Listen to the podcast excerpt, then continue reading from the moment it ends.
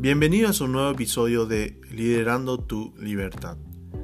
El tema de hoy se trata sobre la obesidad infantil, la pandemia silenciosa que afecta a los niños. Acompáñanos.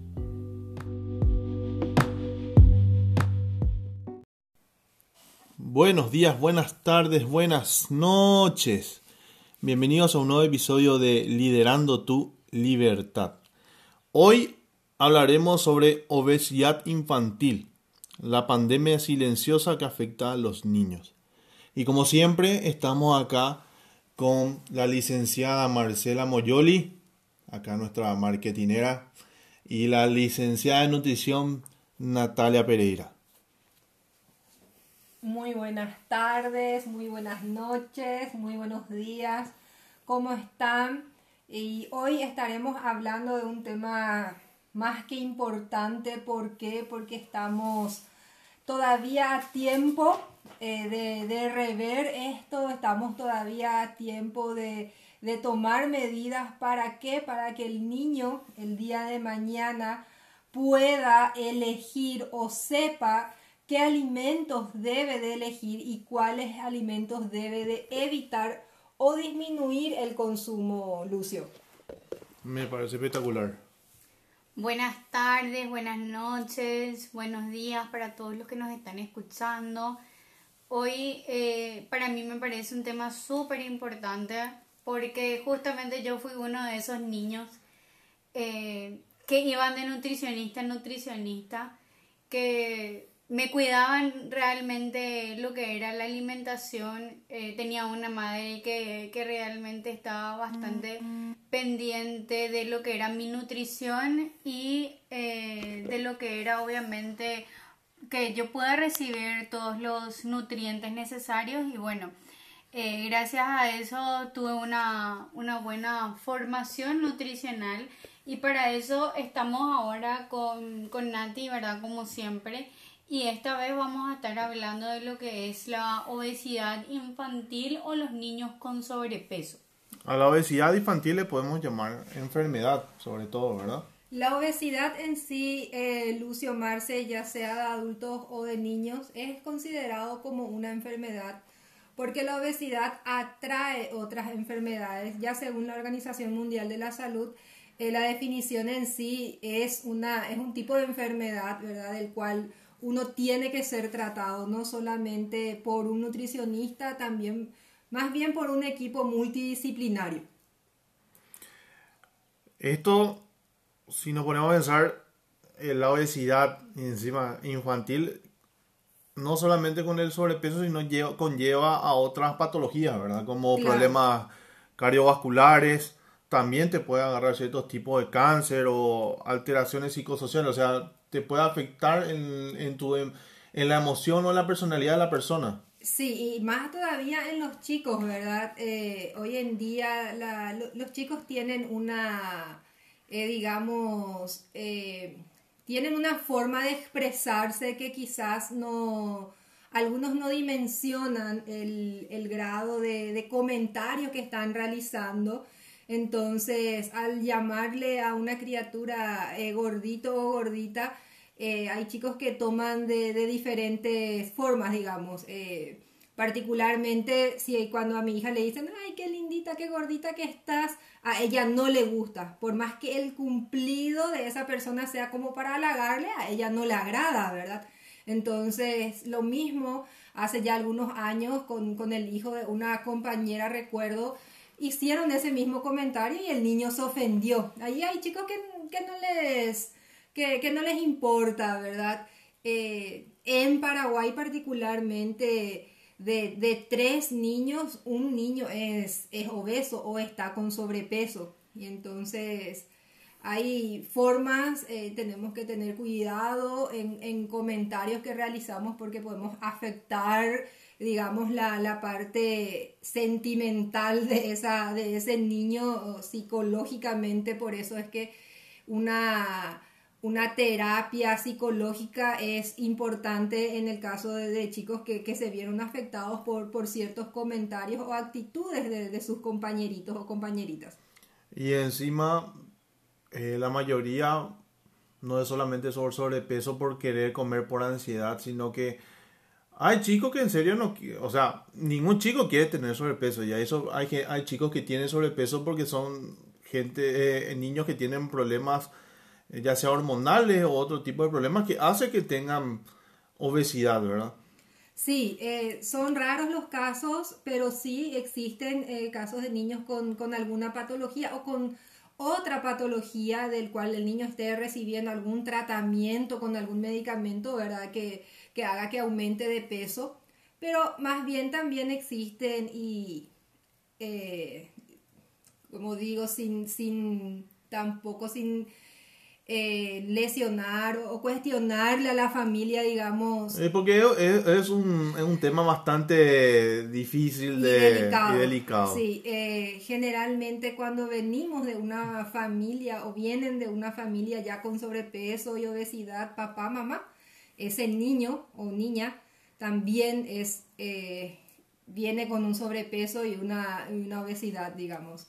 Entonces, ese cuidado de, de como Marce, por ejemplo, recién comentó, habló de que su mamá se preocupaba y le llevaba, por más que Marce no era una niña eh, gordita, digamos, pocos padres, pocos padres se interesan de la nutrición en sí, no, vamos a ser sinceros, no ven, a, no le ven a la nutrición como algo importante para el tratamiento, digamos, de, la criatura, más bien para el crecimiento y desarrollo de esa, de esa criatura. Pero también, eh, si nos ponemos a pensar, también eh, afecta la parte cultural, social de, de cada país, por así decirlo. Porque nosotros acá tenemos una costumbre de que no somos gente, o sea, nuestra sociedad no es de comer tan saludable. Nuestros nuestros desayunos, almuerzos son bastante carga, sustanciosos, por así decirlo. Es difícil, es difícil hacer ese cambio completo para que la, para que la criatura o la, la, persona o el adulto pueda comer de una manera más saludable para, para mejorar su salud. Aparte, siempre hay un tabú de que la comida chatarra es más barata y es más accesible que comer saludablemente. Claro, y ahí está la equivocación porque yo suelo dar un ejemplo. Eh, bueno, vamos a partir de algo también. Las personas buscan llenarse, o sea, llenar la panza nada más, Lucio. muchas veces buscan eh, saciedad más bien que nutrirse.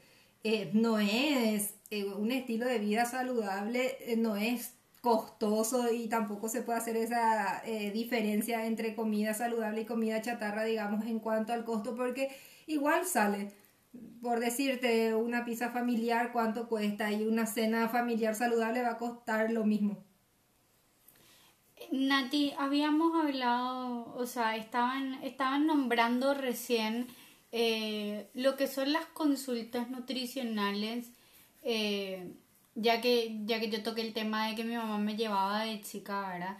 Eh, ¿Cuándo o cómo nosotros podemos saber de que un niño realmente tiene un sobrepeso al cual hay que prestar atención? hago esta pregunta puntual porque, porque hay casos, por ejemplo, eh, y como hablaba Lucio recién, de que nuestra cultura es y, y, lo que vos decías recién, ay, qué gordito que estás. La gente parece que porque el niño es rellenito o porque el niño es gordito es sinónimo de salud. Muchas veces pensamos o se piensa eso en la sociedad o cuando el niño es demasiado flaco ya es un niño que tiene problemas, no es un niño sano. Claro. ¿Cómo, cómo podemos, eh, cómo, cuál sería el punto medio ideal en este caso? Bueno, e-, ese término, justamente el término que vos utilizaste, ay, qué gordito, qué lindito, y cuando estás flaquito parece que estás enfermo, creo que traemos ya de, de, nuestros abuelos, de nuestras abuelas, porque generalmente es un cumplido que ellos hacen. Ay, qué gordito, qué gordita, qué linda estás, ¿verdad? Y tipo, estás flaquito, estás enfermo. Muchas veces el niño, la niña ni siquiera está flaquito, está en su peso, ¿verdad? Entonces, eh, como dijo Lucio, más bien es algo cultural, digamos, ¿verdad? Es algo más nuestro. ¿Cómo yo sé eh, en qué momento debo consultar con una nutricionista? Eh, hay, hay, dos casos muy importantes que justamente recién estuvimos comentando y debatiendo a ver qué tema tocar, ¿verdad? Y hay dos factores importantísimos. Si el niño está comiendo de más y vos te das cuenta que está subiendo de peso, eh, digamos, rápidamente, o cuando el niño no te está eh, aceptando ciertos grupos de alimentos y solamente consume un, eh, un tipo de alimentos como por decirte carbohidratos y, ahí entra todo lo que sea harinas, todo lo que sea comidas digamos, rápidas. Entonces, uno, uno sabe eh, hasta qué punto puede darle a sus hijos. Yo no digo que, nunca más van a comer ciertos grupos de alimentos, ¿verdad? Pero uno sabe que, tiene que tener cuidado en cuanto a eso. Y tendría que ser, yo digo así como uno va al, al, perdón, al pediatra o la pediatra, algo, una evaluación cada mes de cómo está tu chico en, cuanto a su peso, en cuanto a la talla, eh, en cuanto al desarrollo en sí sería bueno, pero no estamos acostumbrados a eso. Eh, al pediatra solamente se le lleva muchas veces a la criatura cuando se enferma, ¿verdad?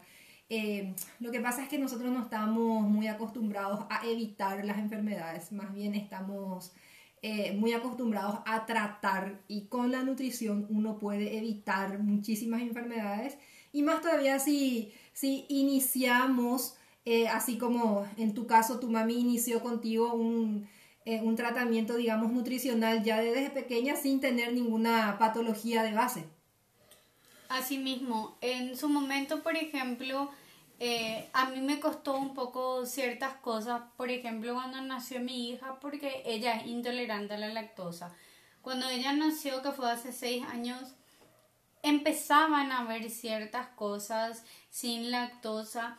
Eh, en tu caso particular, ahora obviamente sí ya hay más, eh, más al alcance de la persona comidas que son realmente ya sea o sin lactosa o sin gluten o, y personas también que se dedican a hacer este tipo de eh, comidas sanas y sin estos ingredientes que, que son los que lo que ahora tienen mayores complicaciones, ¿verdad?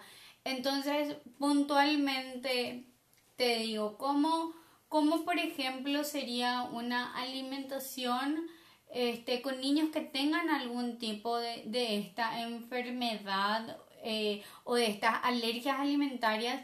Lo ideal obviamente sería no solamente tener la consulta con el nutricionista, con el gastroenterólogo, y con el pediatra, sino obviamente tener un control como vos estabas mencionando recién, este, un poco, un poco seguido con lo que es el profesional de la salud en el área de la nutrición, más todavía en el caso de, de estos niños que tienen realmente estas alergias, como te comentaba, ¿verdad? Sí, claro, eh, eh, se debería o deberíamos hacer un seguimiento, por lo menos una consulta al principio, cuando recién se detecta la enfermedad, cada mes y, luego ya más espaciado, ¿verdad? De acuerdo también a cómo va el, niño eh, tolerando los alimentos, como vos decís, hoy en día ya tenemos variedades de, alimentos que se elaboran, en el caso sin la lactosa, eh, existen, ya, le, ya tenemos la, la, leche sin lactosa en el mercado, ya tenemos más industrias, al principio teníamos solamente una,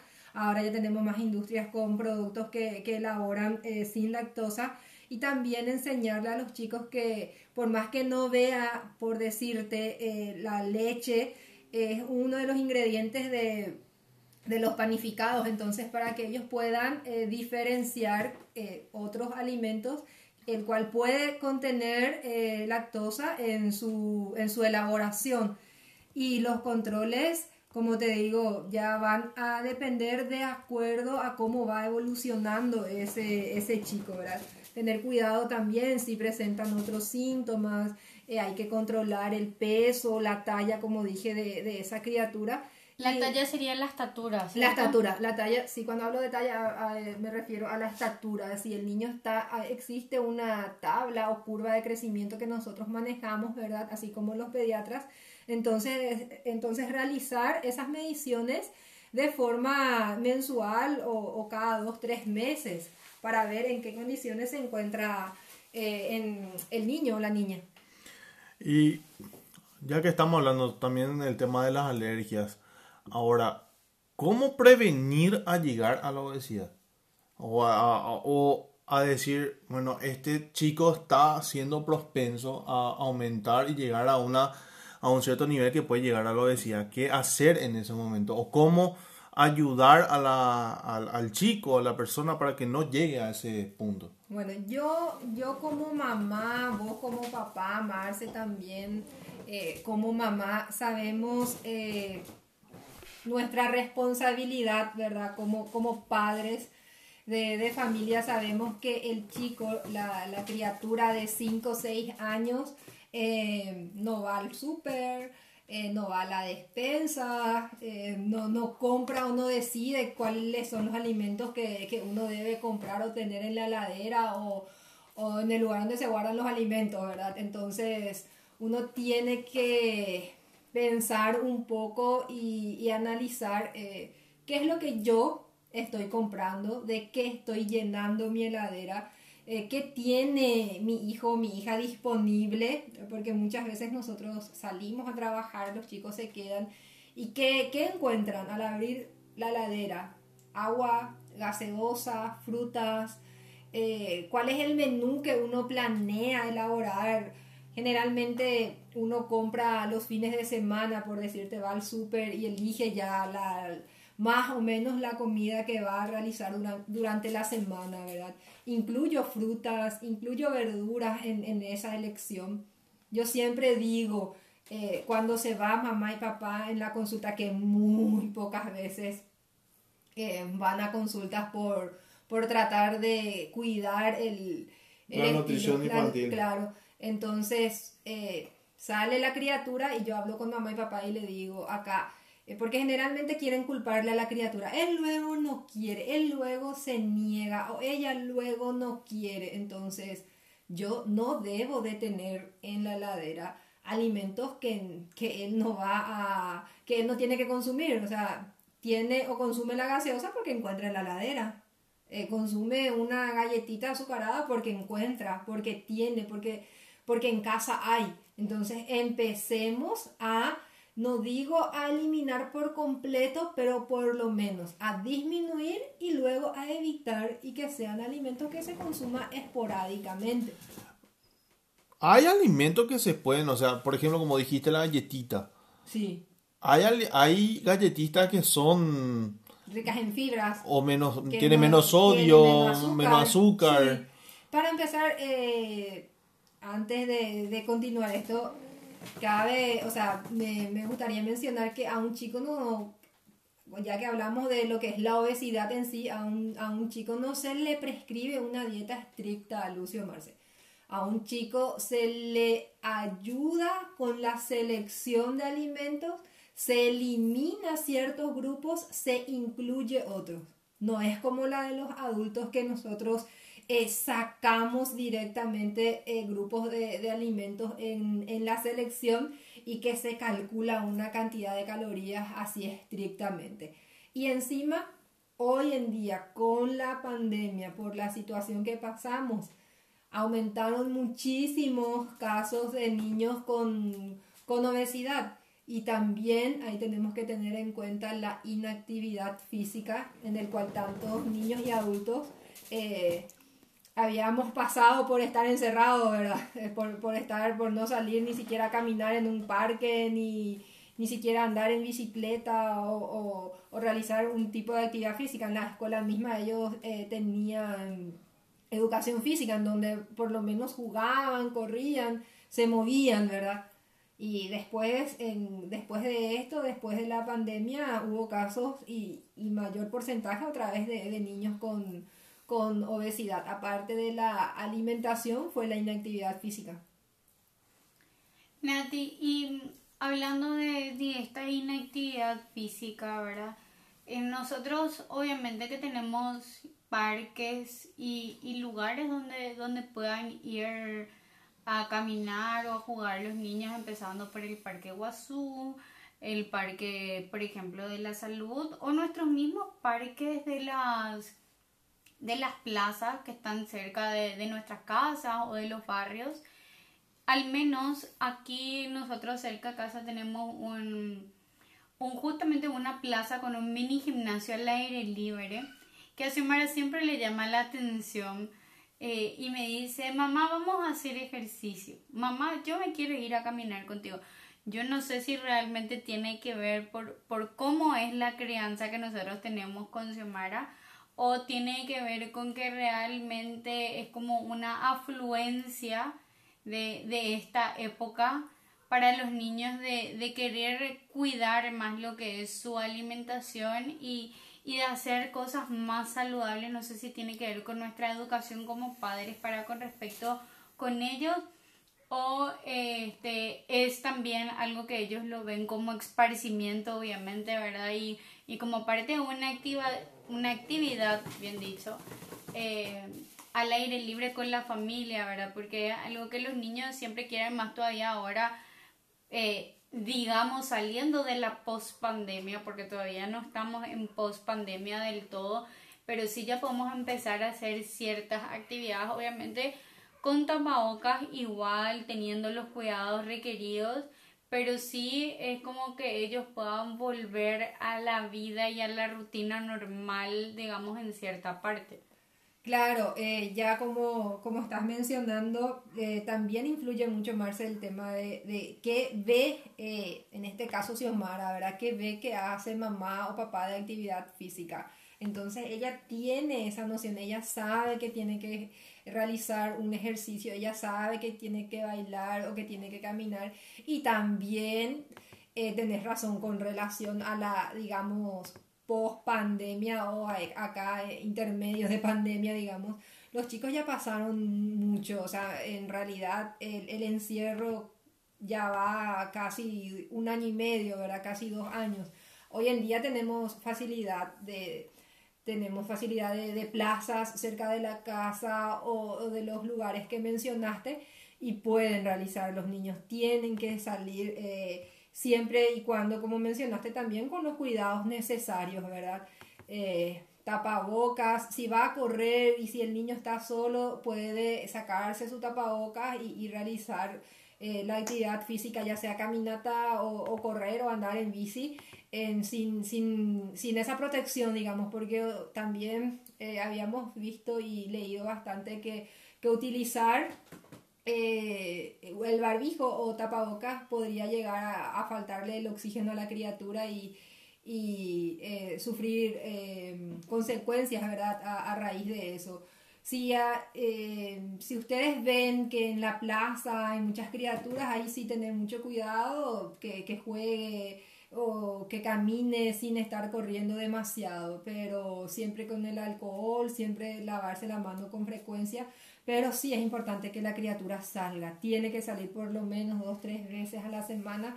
Tiene que salir y también hoy en día en estos cuidados o, los cuidados extremos que nosotros tuvimos durante la pandemia ayudaron a que, que las enfermedades en sí respiratorias más bien no se vio, eh, los chicos no se vieron muy, muy afectados. Pero sí la parte de la ansiedad, la ansiedad aumentó bastante. Bastante. Sí. Y eso, eso creo que ahora por lo menos el relajo en, lo, en los lo que es la parte de confinamiento está ayudando a, que los chicos puedan sacar esa ansiedad, o sea, puedan moverse más, correr, que es algo que están necesitando, porque eso afectó bastante. Sí, nosotros, nosotros, nosotros, tan grandes también nos afectó. Yo, yo por mi hija puedo dar el testimonio que sí le afectó bastante el estar en, en, confinamiento y ahora que está saliendo de a poco está ayudando a, a, suprimir un poco esa ansiedad y se nota de a poco, no estoy diciendo drásticamente porque no es drásticamente, pero sí de a poco en la parte de la alimentación. Sí, eh, O sea, es que Lucio, eh, justo te, te interrumpí ahí decía, y si, si a nosotros nos afectó, si a, a los grandes, digo, nos afectó, imagínate eh, a los chicos, ¿verdad? Porque prácticamente le teníamos encerrados nosotros que en- en- Claro. nos cuidamos, que en realidad nos recuidamos, le teníamos encerrados a las criaturas. Sí se jugaba en casa, sí se realizaba ciertas actividades, pero no era como salir a caminar, no era como salir a andar en bici, no era como irte a la plaza con tus amiguitos, era totalmente diferente. Y después también eh, estaban eh, enfrente a la tele muchísimo tiempo, otra vez las clases virtuales en donde vos le tenías que conectar a un celular o a una computadora, o sea, prácticamente media mañana era estar enfrente a la computadora eh, con las clases virtuales. Y a la tarde le que enchufar la tele. Sí, le enchufabas la tele, se quedaban ahí, eh, hacías un rato la tarea, dos, tres actividades que podías hacer con ellos y después ya quedaban viendo o, o el celular o Y la claro, el sedentarismo eh, se convirtió en algo normal en esta, En esta pandemia, sí. sí. Se convirtió en algo normal y por supuesto que nosotros vamos a ver consecuencias en eso. Otra cosa también está el desconocimiento, Lucio. Y te comento un caso de que eh, siempre eh, que, que estoy o recurro a las instituciones veo que los chicos eh, consumen productos ya, digamos, elaborados, y ya llevan productos bien salados como una media mañana, por decirte, como, como el receso, ¿verdad?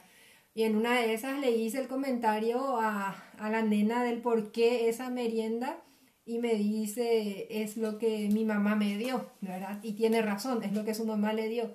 Y le digo yo, bueno, para mañana te parece si traes una manzana y un yogurcito, dale, le digo a mi mamá, ¿verdad? Y al otro día la mamá se acerca y me dice, eh, profe, yo no sabía que eso no era bueno. Yo no sabía que eso ella no podía, ah, no podía merendar, o sea, no podía traer de media mañana. Entonces, el desconocimiento también de, ciertos padres está. Entonces, eso hay que evaluar, eso hay que eh, trabajar, que no es algo, no es algo catastrófico, pero sí es algo que uno como profesional debe de, debe de trabajar y guiarle a los chicos. Con los chicos en las instituciones da gusto trabajar porque la mayoría, y seguramente a ustedes les pasa que viene Xiomara y les dice, la profe dice que tengo que llevar tal cosa. Y vos le decís, pero no es así, no, pero la profe ya dijo. Entonces Sí. ellos te van a decir exactamente cómo quiere la profe y hace caso lo que dice la profe. Y ahí nosotros podemos estar como la profe, guiándole, ayudándole en cuanto a la selección. Como también hay padres que ya me tocó trabajar con ellos y explicarles la importancia y demás de las meriendas, pero que no hacen caso, porque no les interesa y dicen nuevo. ¿Y cómo? Y ahí entonces, ¿cómo ayudar? O sea, ¿cómo hacer para que eh, la criatura, por ejemplo, vamos ya a hablar del tema escolar. En el, en el colegio hay algunos que llevan su merienda, ya sea de mañana o de tarde, o hay algunos que se quedan de mañana, tarde y, y de mañana y tarde. Tienen que llevar media mañana para su almuerzo y después a la tarde. Sí, hoy eh, por ahora, con ahora el, regreso a las instituciones, eh, ya sea públicas o privadas, en realidad no, no existe esa doble escolaridad.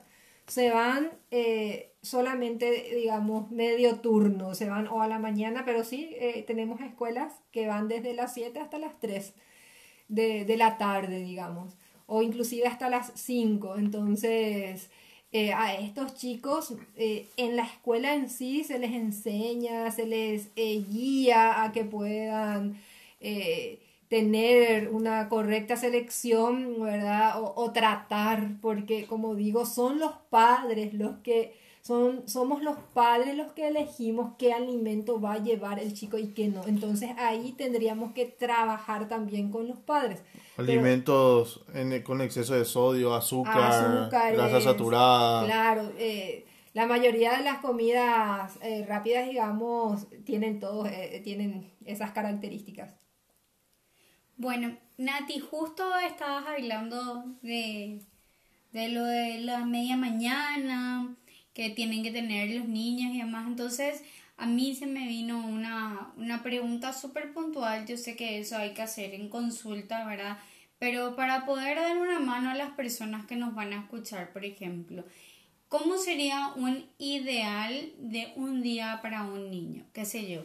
Este, un desayuno, una media mañana, un almuerzo, no te digo que nos diga 150 gramos de no sé qué, eh, 300 gramos de arroz.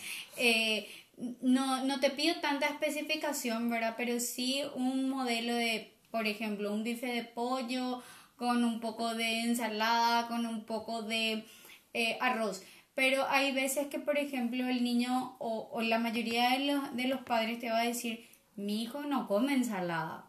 ¿Cómo podemos incluir ese tipo de alimentos más saludables a la dieta a un niño? Digo esto como para poder ir cerrando nuestro, nuestro podcast de hoy para que, que, las madres puedan tener un ejemplo de comida, ya que justamente nombrabas vos de que hay muchas madres de que justamente por no saber qué es lo apropiado y qué no, eh, para poder ayudarles un poquito de, de, esta manera nosotros a ellas, ¿verdad? Así mismo, Marce. Bueno, voy a tratar de dar dos a tres opciones de lo que nosotros eh, acá en, en Paraguay eh, normalmente realizamos, ¿verdad? Un desayuno. El niño hoy en día despierta ya otra vez, digamos, un poco más temprano porque ya, ya asisten eh, a, a, la institución ya, ya van a la escuela. Entonces, tratar de levantarle una hora antes para que se pueda preparar, para que se pueda eh, preparar, digamos, eh, tranquilamente, ¿verdad? Sin apuros, porque la mayoría de las veces el chico se levanta 10 minutos antes y es imposible tragar algo es imposible que ni vestirse todo, ¿verdad? Ese, ese era mi, mi problema cuando era chico. Yo me despertaba, era café en el auto y volando. Te vestías por el camino. Sí, sí bueno, así mismo. ¿no? Entonces, despertarle una hora antes y, y preparar. Un, esa noche yo puedo eh, ver qué dispongo, ¿verdad? Y si tengo un yogur, bueno, el chico puede desayunar una taza de yogur con, con alguna galletita eh, con fibras, puede ser una galletita integral o con salvado. Se le puede untar un poco de mermelada, un poco de margarina, manteca si el chico desea, ¿verdad? Eh, o, la otra opción, del cual también estamos muy acostumbrados acá, es el cocido con leche, con ciertas galletitas, también puede ser con, con alguna mermelada de, de, la fruta que le guste a la criatura. O también puede ser un huevo revuelto con algún jugo o alguna fruta. ¿Pero eh, huevo revuelto completo o huevo revuelto de yema? Completo, completo. El chico no tiene ninguna... Ya estamos hablando del chico que va a, a la escuela, ¿verdad? Entonces puede ser un huevo eh, revuelto completo, puede tener inclusive queso, un poco de queso. Eso en cuanto al desayuno. Luego, ¿qué lleva en la, en la merienda? ¿Qué lleva la, a la escuela? Puede ser un sándwich, un sándwich de, de, queso, puede ser también un sándwich de jamón, eh, puede ser una fruta, un yogur. Eh, podemos prepararle un, como una ensalada de fruta, una ensalada de fruta que lleve también yogur o solamente con el jugo de la fruta, ¿verdad? Luego ya en el almuerzo, ay, nunca olviden de, cargarle o llevar una botellita de agua, que es muy importante que el chico también eh, pueda hidratarse. Y es durante el día, no es tomar agua, eh, ay, me olvidé y tomo agua un litro de repente, de verdad. Tengo que tomar el agua se tiene que consumir durante el día, desde que uno se levanta hasta, hasta que se acuesta, ¿verdad? ¿Cuánto sería el promedio de, una, de un niño que tiene que tomar agua por día? Vos sabes que depende muchísimo de sus actividades, Lucio, pero pueden llegar inclusive a tomar dos litros de agua, tranquilamente. Ah, mira un poco. Sí. Eh, luego el almuerzo, el almuerzo, y respondiendo a lo que Marce dijo, ¿qué hago con, con mi chico que, que, no puede o no le gusta la, las verduras? eh, tengo que tratar de que la, el almuerzo que ya va a realizar en casa, ¿verdad? No sea algo catastrófico, no sea algo tedioso que vos te sentás y con un cinto, me acuerdo, alrededor de tu cuello y pegándole a la criatura, ¿verdad? Eh, no tiene que ser, el alimento en sí no tiene que ser castigo ni tiene que ser un premio. Eh, yo tengo que negociar con esa criatura, tampoco tengo que obligarle a comer, pero existen preparaciones en donde yo puedo incluir ciertas verduras eh, o ciertos vegetales, el cual muchas veces no le agrada a la criatura, pero eh, por sí solo, por decirte, una zanahoria hervida no le agrada, pero jugo de zanahoria con un poquito de naranja sí le encanta. Entonces de esa forma voy incluyendo. Y si, si modificas un poco, a ver, eh, esa zanahoria tipo cubito, cortar como, una papa frita, como un bastoncito. Y le, le condimentaba un poquito, tirar al horno, eso es riquísimo. Sí. Se puede, uno tiene que buscar nada más la forma, inclusive en el plato en sí se puede preparar en forma de, de, ciertos animalitos o de una carita, algo, buscar la forma de que a esa criatura le guste, le agrade y que, que no sea algo que vos tenés que sentarte y tenés que plaguearte para que la criatura coma, porque también muchas veces los niños sí se trauman con las comidas y ya no quieren volver a comer porque directamente relacionan que eh, no comí la zanahoria y mi mamá me agarroteó, ¿verdad? Porque no comí la zanahoria. Entonces hay que tener cuidado con eso. O tampoco premiarle porque, eh, o si no solamente va a comer porque vos le estás eh, premiando con algo que quiere. Entonces es, es negociar. Hoy, hoy vamos a probar la, el tomate, mañana vas a probar la lechuga, después vamos a mezclar o voy a hacer alguna preparación, un almuerzo que tenga el tomate, la zanahoria, el zapallo, por ejemplo, una sopita de verdura que donde vos podés incluir la mayoría de los alimentos, perdón, de los vegetales y después le licuás, haces una sopa crema, por ejemplo, antes de la comida principal. Puede tener un poquito de queso y el chico acepta y bueno, eh, vos le diste de esa forma, ya, ya consumió inclusive casi 5 o 6 vegetales en una sopita de verdura. Y bueno, después vemos eh, la forma de, incluirle en, trozos, ya sea pequeños, grandes, ya como al chico le, le agrade, ¿verdad? Pero siempre tratar de negociar con ellos con el, con el tema de las comidas y que vayan incluyendo los grupos de vegetales que, que al niño le, le agrade, ¿verdad? porque no le va a agradar todos los vegetales de buena primera y mucho menos en trozos grandes que no puedan ni masticar y tragar, porque enseguida les, les da arcada y demás cosas y ahí ya nos enojamos los padres y ya empezamos, ya empezamos con regañarles justo en el momento eh, más importante que es el almuerzo, ¿verdad? Y normalmente, como todo padre, eh, le da de comer todo y le da premio, el postre. Sí, se puede un postre, un postre ¿Pero puede qué, ser una qué gelatina, tipo de postre? Puede ser una gelatina, puede ser una fruta, compota de fruta o algún... Eh, no, no hablo de postres muy, muy azucarados, pero hoy en día existen también postres ya que, que no tienen eh, azúcar eh, agregado. Puede ser, por ejemplo, una gelatina con trocitos de frutas, ¿verdad? Sí, inclusive esa gelatina, Marce, se puede preparar así en forma de heladitos con, con los palitos de los helados. Eh, buscarla o, en bolsitas que, que, se usan para los helados, eh, de plástico o de eh, como las gomas blanditas vienen.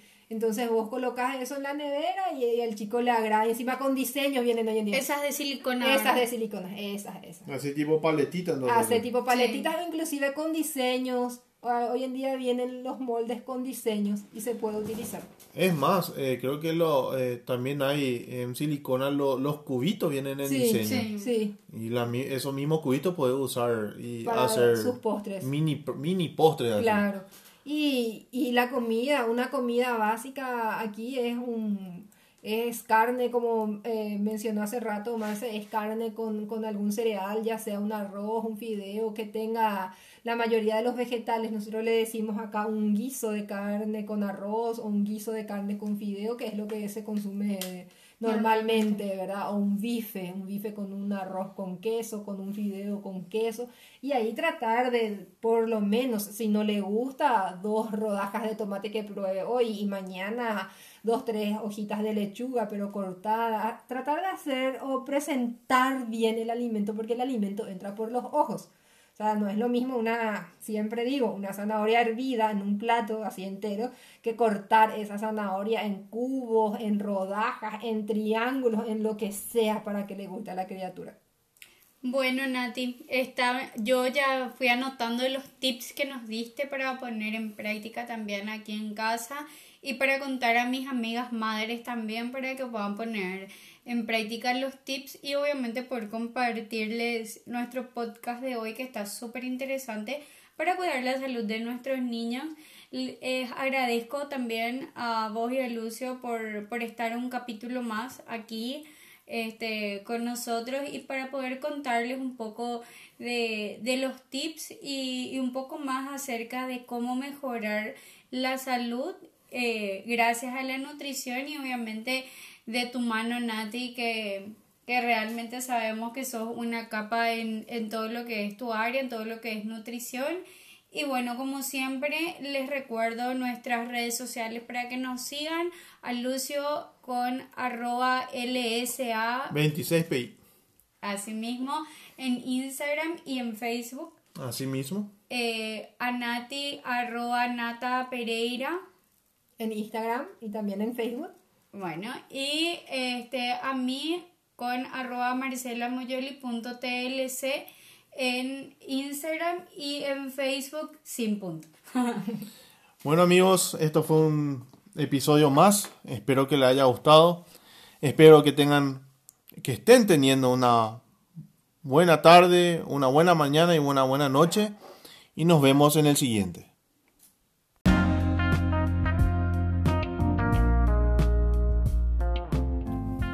Espero que haya sido de su agrado. Como siempre, nos vas a encontrar todos los viernes desde las 18.30 por Spotify y Anchor. Nos vemos.